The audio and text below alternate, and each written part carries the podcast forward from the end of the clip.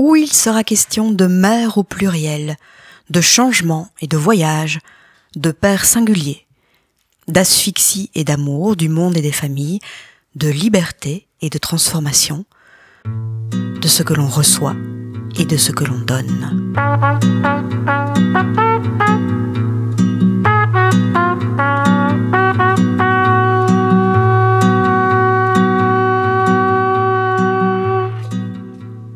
Ouvrir au monde, s'ouvrir au monde.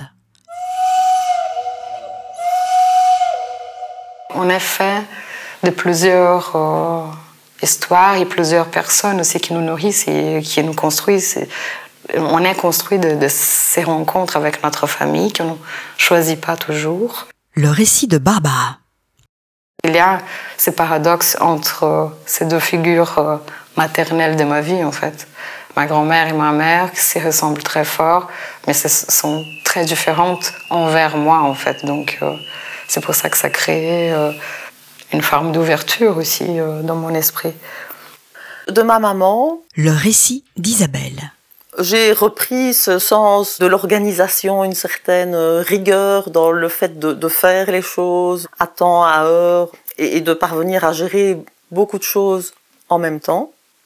Au niveau de la relation avec le monde extérieur, là par contre, j'ai été beaucoup plus influencée par celles que j'appelle mes deuxièmes mamans.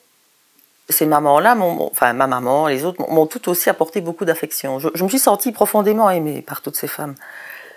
Oui, ça c'est certainement quelque chose qu'elles m'ont donné, qu'elles m'ont m'ont appris. Et, oui, c'est vrai, elles, m'ont appris des choses du, du quotidien. Parce que c'est vrai que c'est des femmes avec lesquelles euh, Enfin, c'était une autre époque, je ne sais pas si on fera encore ça aujourd'hui, mais avec lesquels j'ai travaillé dans le jardin, j'ai fait de la lessive, euh, j'ai fait du, nettoyage, de la couture, euh, du tricot, du crochet. Et puis aussi euh, des partages autour de la lecture de certains livres, euh, me raconter des choses sur l'histoire ou sur, sur la, la, culture, sur la cuisine euh, asiatique par exemple, que quand j'étais petite je ne connaissais pas du tout. Oui, une, ouverture sur la vie quotidienne et sur le monde extérieur, oui. Sinon, je trouve que c'est formidable de pouvoir être plusieurs dans une seule personne. Mais en même temps, c'est dur parce que, par exemple, Igor, il est en vacances avec son père. Et moi, j'ai du temps pour euh, faire l'interview. parce que aussi, c'est les vacances. Sinon, je, je les cherche à l'école de musique, je fais à manger, je regarde un peu quand même s'il a fait les devoirs. Mais ce sont des petites choses de la vie, mais qui s'apprend notre énergie énergie intellectuelle. Hein, mais en même temps, ça me manque maintenant. C'est bizarre parce qu'il euh, y a un vide. Et je pensais hier, hein, mais il y a un vide, mais bon, c'est bien. Mais pour eux aussi, je trouve que c'est important qu'ils se détachent de cette maman omniprésente, qui fait tout pour lui.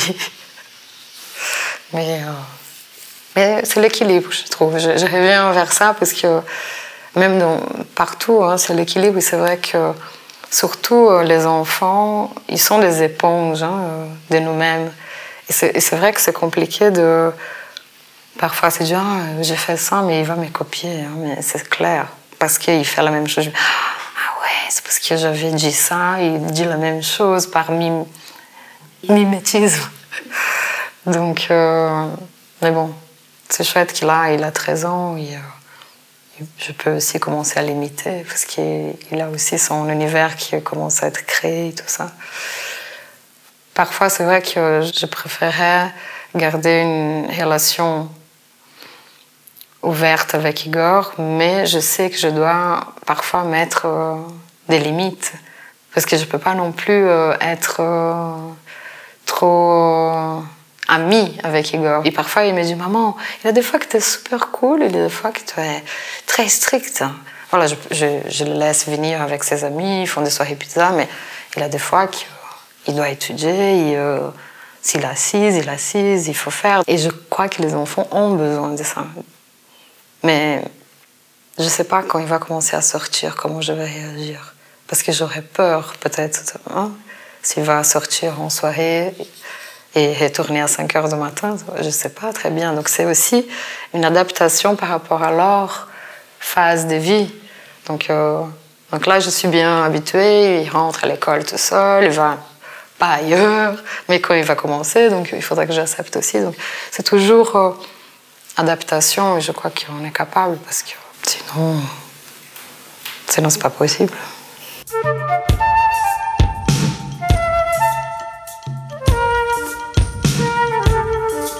Maintenant, on a des enfants qui sont petits puis qui deviennent adultes.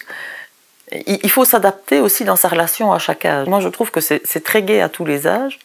Du bébé complètement dépendant et puis l'enfant qui commence euh, à devoir se plier aux obligations scolaires, qui découvre des tas d'activités sur le côté, que ce soit au niveau sportif euh, ou culturel, parce que je trouve que ça, c'est vraiment un rôle important, c'est de les ouvrir au monde sur plein de choses le plus possible, que ce soit au niveau de la culture, de la musique, de la nature, euh, du quotidien. Euh. Ça, je trouve que c'est vraiment important d'essayer de leur donner une ouverture la plus large possible sur plein d'aspects de la vie. Même si malheureusement, les rencontres qu'on fait restent souvent assez limitées euh, du fait du milieu dans lequel on évolue. C'est une difficulté, ça, je trouve, de parvenir à mettre ses enfants en relation avec des personnes qui, ne font pas partie de notre cercle habituel de, vie.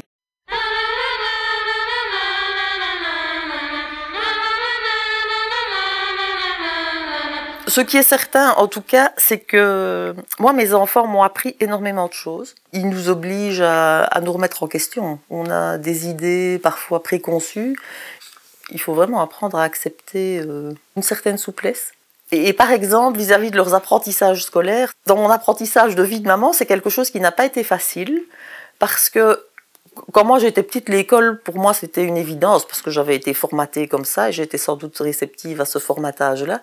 Et l'école euh, pour moi c'était quelque chose de nécessaire, de naturel, je ne sais pas, mais en tout cas euh, il fallait le faire. Mes enfants ont été un peu plus réfractaires par rapport aux obligations scolaires et c'est vrai que ça, ça a été quelque chose qui n'a pas été facile à, gérer pour moi. De découvrir d'abord cette approche différente de la scolarité, et en même temps, c'était fort intéressant parce qu'il y avait une remise en question que je trouvais euh, sur certains points absolument justifiée. Ce stress et cette pression qu'on met parfois sur des enfants de primaire, c'est quelque chose qui pour moi est un peu euh, aberrant.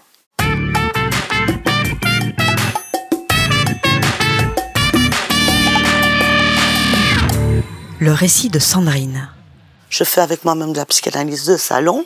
Donc, si je creuse, j'ai déjà eu l'impression, c'était pour qu'il se passe quelque chose dans ma vie. Vu que j'avais pas le droit, pour rappeler les termes de ma mère, d'avancer dans ma vie.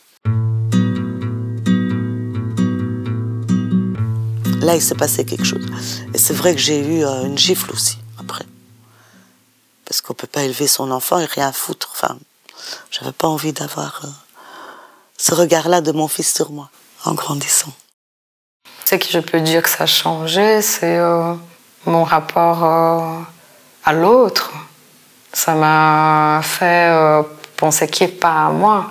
Ça m'a fait aussi inclure quelqu'un dans ma vie, mais pour toujours. Donc, à prendre des décisions pas qui par rapport à moi et arrêter de affronter le lieu qu'on habite parce que c'est nulle part c'est parfait. Si j'allais aussi rester au Brésil, ça n'allait pas être parfait. Ici, c'est pas parfait. Et quand on vit entre deux pays, on, on oublie hein, et on essaie ah non là c'est parfait, il faut qu'on aille. Ah non, je n'aime plus. Ah, donc on reste vraiment dans une illusion euh, émotionnelle ou de mémoire que l'endroit euh, il était parfait. Mais non, c'est pas vrai. Il y a des points positifs et négatifs partout. Et je crois que voilà, si ça changeait, c'était ça. On avait dit, on veut faire un voyage quand Blaise aura un mois. Le récit de Claire. On s'est dit, on veut que son premier voyage, ça soit euh, pour aller à Marseille. Puis évidemment, on voulait y aller en train avec euh, le moins de trucs possible. Et puis évidemment, on avait pris comme quand on était que deux, quoi on n'était jamais allé à Marseille et euh, on avait pris un petit appartement euh, dans le panier. Tu vois, c'est quoi ce quartier Avec ses mille marches, avec un landau qui était évidemment un landau seconde main euh, qui avait 40 ans, donc enfin pas un truc que tu plies quoi, c'était un énorme landau Et évidemment, il rentrait pas dans l'endroit qu'on avait loué, enfin, etc., etc. Et c'était que des trucs comme ça, mais en fait, tout ça m'a épuisé, quoi. Quand on allait voir une grand-mère, parce qu'elle voulait pas venir chez nous, donc on y allait. Puis quand on voulait quand même qu'ils voient, qu'elle les voit grandir, donc on allait un soir chez l'une, le lendemain chez l'autre, le, surlendemain chez mon père. Ils nous en voulaient parce qu'on arrivait épuisé, et puis, enfin, on a baladé cet enfant euh, parce qu'on s'était dit on veut qu'il vive les mêmes choses que nous avec la même intensité, mais l'intensité et la toute petite enfance, putain, enfin, elle se suffit en fait. Euh. Le récit de Marianne. C'est une personne, c'est le moment où j'étais en paix aussi avec moi-même et euh, beaucoup plus en paix par rapport à ma mère, où j'ai vraiment compris, mais ça m'a demandé du temps pour comprendre et pour l'excuser quelque part. Il faut passer par euh, des étapes pour pouvoir avancer. Il fallait que je passe par celle-là. Il a fallu que je prenne du recul aussi. C'est pas pour rien. Si je suis partie trois ans en Afrique, euh, je ne dis pas que c'est que pour ça. C'est un ensemble, mais voilà. Et c'est vrai que ça m'a aidé de voir euh, les choses. Avec euh, du recul au propre et au figuré, mais euh, revenir différemment et, arriver à, à, passer toutes ces étapes pour enfin me sentir apaisée. Au départ, quand, quand j'ai rencontré le papa de mes enfants, c'était enfin, c'était chouette de se dire enfin une relation stable, constructive, en tout cas pas destructrice parce que jusque-là c'était toujours très destructeur. Mais je n'y ai pas spécialement pensé non plus. Je pense que c'est lui un jour qui m'a dit euh, Oh, j'ai tellement envie de te faire une petite fille, quoi. Je me suis dit Pardon. Et bah, voilà, ça c'est vraiment waouh. Par exemple, il a demandé à ma mère euh, qu'elle vienne euh, quand on aurait euh, accouché, hein, parce que c'était nous, quoi, tout le temps. Nous, nous allons accoucher. Enfin, voilà, quoi. Le père, quand même, un peu là, présent, hein, très présent. Et il a demandé donc à ma mère qu'elle vienne pour cuisiner et être là la semaine où on accueillerait l'enfant et qu'on ferait un grand banquet pour présenter l'enfant à tout le monde. Et par exemple, là, ma mère a dit non, ça, euh, je ferai pas votre boniche. Voilà ce qu'elle a répondu. Alors que lui, Pierre-Nicolas, imaginait une grande tablée avec une présentation de l'enfant Jésus euh, à tout le monde, une grande fête. Enfin, vraiment, je crois qu'il avait un truc super euh, précis en tête, quoi.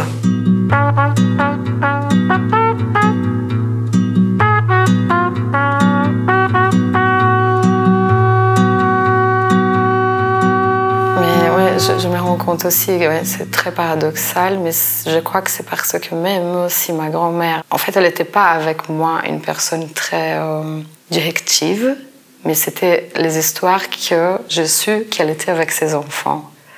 Mais ma mère, elle a fait la même chose avec nous, mais d'une façon moindre. Hein.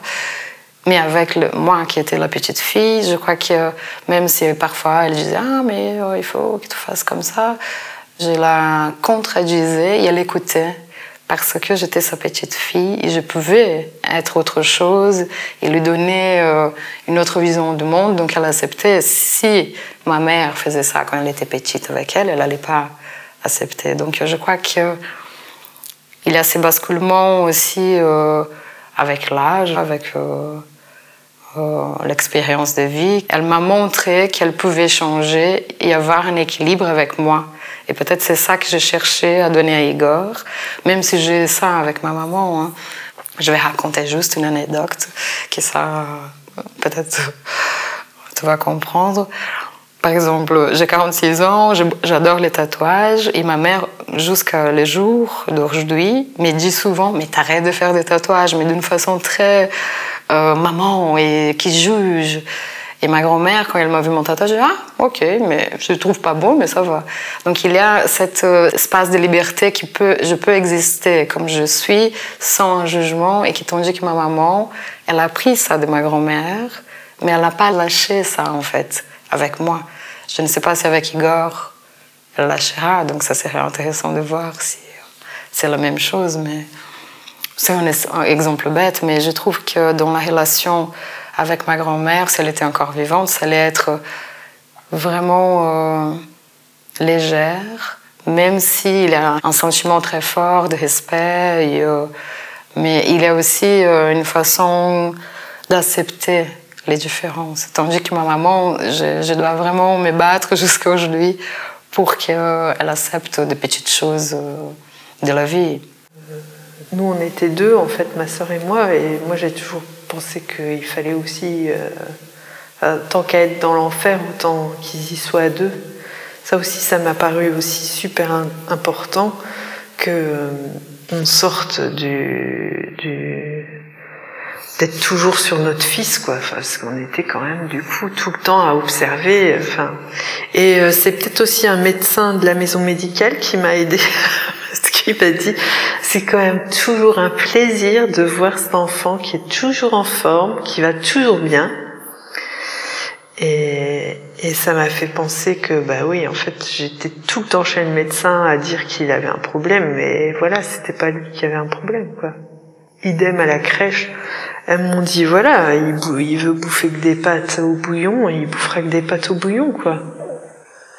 Voilà, enfin, il n'y avait pas de problème, quoi. Euh, c'était moi qui en avais, donc quelque part, ça m'a aussi permis de me dire, ok, enfin, je vais lui lâcher la grappe. S'il y a un deuxième enfant, on pourra plus être aussi euh, connecté. Je crois que je voulais aussi euh, casser ça. J'espérais casser cette euh, sacro-sainte connexion qu'on avait tous les deux.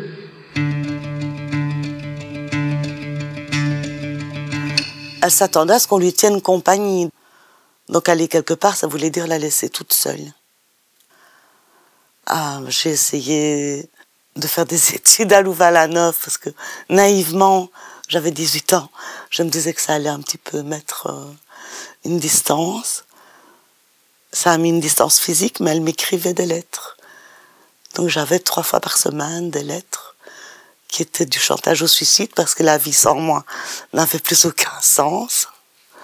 Donc j'ai complètement craqué et euh, j'ai pas passé ma session de, juin. J'ai fini par faire des études, mais en promotion sociale du coup, à l'âge adulte avec beaucoup de recul. Voilà, c'est un exemple. C'était la même chose avec des petits amis, la même chose avec. Euh... J'étais seule, oui. Quand je dis qu'elle a cassé, elle a cassé des, des amitiés même féminines. Euh... Il y a des gens que je croise qui font comme s'ils ne me reconnaissaient pas, des gens avec qui j'étais très très liée. Donc qu'est-ce qu'elle a raconté Je n'en sais rien. Elle passait énormément de temps au téléphone. Je tracasse pour Sandrine. Elle n'avance pas. Ça, je sais qu'elle le, le racontait à ma marraine. Mais qu'est-ce qu'elle a pu raconter à des amis de, d'Athénée? Je n'en sais rien. Et, et, je crois que c'est une emprise hein, quand les mamans sont trop euh, présentes. Parce que je vois, par exemple, euh, ma sœur, qui est plus petite que moi, elle est plus maternelle que moi envers Igor, par exemple. Mais maternelle dans le mauvais sens. Ça veut dire, ah, attention, tu vas te couper si tu prends un couteau.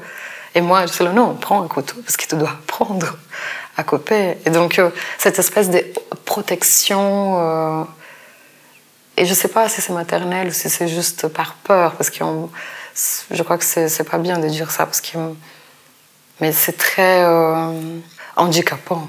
Donc euh, il ne faut pas que ça soit maternel, ça. Mais voilà. Aussi au Brésil, hein, les gens sont très. Euh, je ne veux pas dire maternel, mais les mamans, je me rappelle, ils ne laissent pas les enfants sauter. Ou... Ils sont fort préoccupés hein, par euh, qu'est-ce qui va se passer ici. Je trouve que ça, c'est une différence aussi. Les gens laissent plus les enfants découvrir par leurs propres erreurs, même quand on est adolescent et tout ça. Et, au, Brésil, il y a cette espèce un peu de. Peut-être aussi dans mon milieu très. Euh, un peu catholique, qu'il faut que les choses soient euh, bien réglo et tout ça. Euh, bon.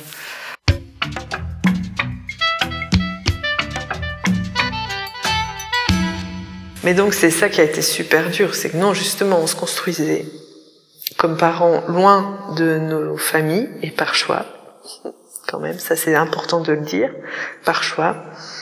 Et euh, on voulait le faire avec le moins de modélisation possible et avec euh, un dégoût total des valeurs. C'est-à-dire que nous, ce qui nous plaisait, c'était la transformation. Enfin, on était dans le taoïsme, on était dans la pensée deleuzienne, qui est carrément contraire à la famille, quoi. Enfin, je veux dire, faut pas essayer de faire une famille avec ça, quoi. Tu tu pars euh, mal. Enfin, et puis je pense en plus tu fais du mal à, l'enfant et qui lui il veut juste du calme, du cadre, euh, des rituels. Des, enfin, Pierre Nicolas a beau dire que c'est un homme de rituel, faut voir c'est quoi quoi. En gros, on aime bien lire des histoires à nos gosses.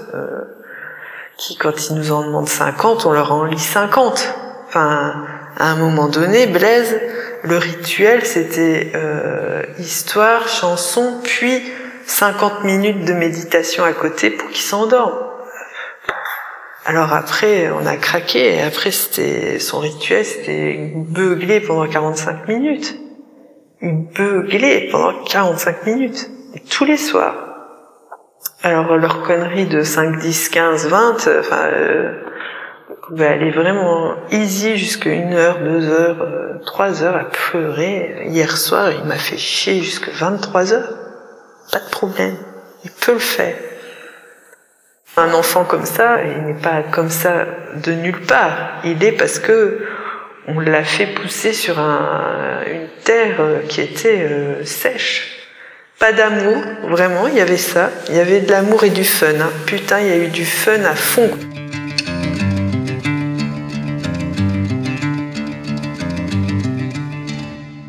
d'avoir quand même identifié deux trois trucs que j'avais envie de transmettre, c'était quand même bien utile. Euh, et je m'y tiens. Et je trouve que dans ces moments-là, ça se passe toujours super bien. Euh, Blaise est un voyageur, ça c'est déjà bien. Euh, Inès aussi. Et euh, ils adorent euh, le côté chambre d'hôtel ou même aller d'un lit d'amis à un autre lit d'amis. Ils se plaignent jamais ni de prendre la bagnole, ni de prendre le train. On rêve ensemble aux petits voyages. Enfin, je veux dire, on n'a jamais rien fait de grand, mais ils adorent ça aussi, donc c'est très très chouette. Ça, ça reste quand même quelque chose que j'ai vraiment tenu à ce qu'on transmettait. Ça marche. Puis bah la lecture, quoi. Ça, c'est vraiment aussi quelque chose qu'on partage très très fort.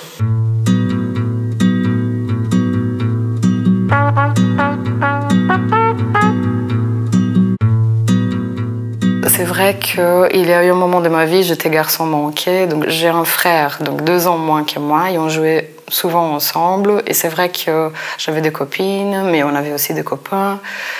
Euh, j'ai toujours eu des amis euh, hommes, souvent dans mon adolescence, mais je crois que ça a changé quand j'ai eu euh, Igor, quand j'ai devenu maman. Même les filles me regardaient autrement, donc et les garçons aussi, donc je crois que ça change notre façon de voir le monde et a aussi notre façon de se relationner avec le monde. Je me rappelle très bien, euh, j'étais en Amazonie deux fois, euh, une fois pour un documentaire, une autre fois pour un autre. Donc la première fois, j'avais pas Igor, et c'est vrai que je savais pas très bien comment me relationner avec les filles, tandis qu'avec les garçons, c'était facile parce que j'étais aussi jeune, euh, célibataire, euh, donc euh, voilà, j'étais pas maman. Donc je crois qu'il y avait une espèce de. Il a une séduction qui se passe, mais elle est invisible je ne me rendais pas compte. Et quand je suis retournée la deuxième fois et que j'étais maman et que je racontais ça, j'ai pu m'ouvrir un espace avec les femmes, par exemple.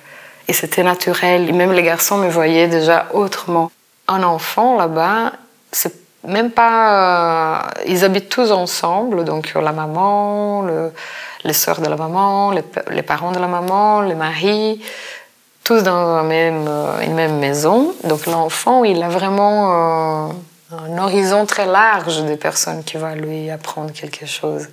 Et j'ai comparé à ma vie et à la vie de tout le monde. Hein.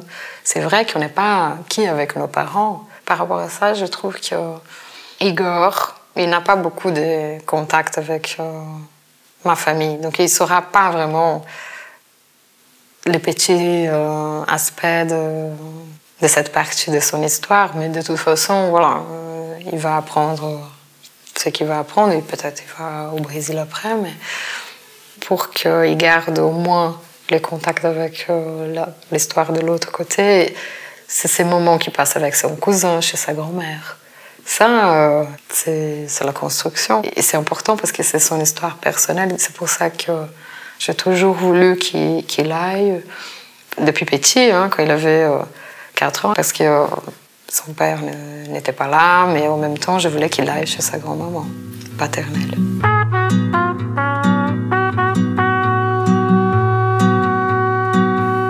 Les titres, c'est comme nos parents. Et euh, ça raconte une journée ou une période des jeunes au Brésil pendant la dictature.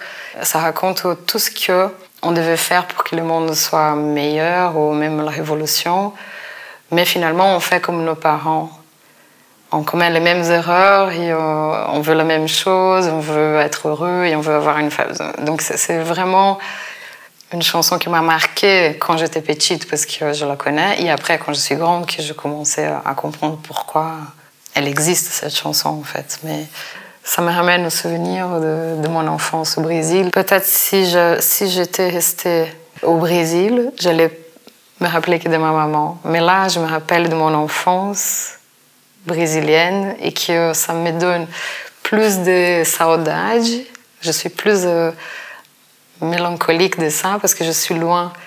Et, donc, ça résonne plus fort. Mais euh, cette chanson me rappelle mon enfance, ma mère. Oh, je, vois très bien euh, où elle écoutait ça et c'est un bon souvenir. Même si ça évoque euh, une période très dure euh, au Brésil. Et euh, en même temps, c'est chouette que ça peut exister quelqu'un qui a chanté ça, comme Chico Buarque et tout ça. Parce que ce sont des gens qui ont donné une conscience politique aussi à des personnes qui, malheureusement, voilà, je ne vais pas entrer dans ça, mais aujourd'hui, on n'est pas. Il n'y a pas beaucoup d'artistes qui arrivent à faire ça. Tenir le fil, casser le fil est une série conçue et réalisée par Nadine Jensens sur une idée de Nathalie Grandjean et Nadine Jensens. Écriture, prise de son et montage Nadine Jensens, musique, mixage et mise en scène sonore Jean-Jacques Nissen. Cette série n'aurait pas pu voir le jour sans le soutien inconditionnel ou presque d'une certaine gaieté ASBL. Merci à Barbara, Isabelle, Claire, Marianne e Sandrina. Não quero lhe falar, meu grande amor, das coisas que aprendi nos discos. Quero lhe contar.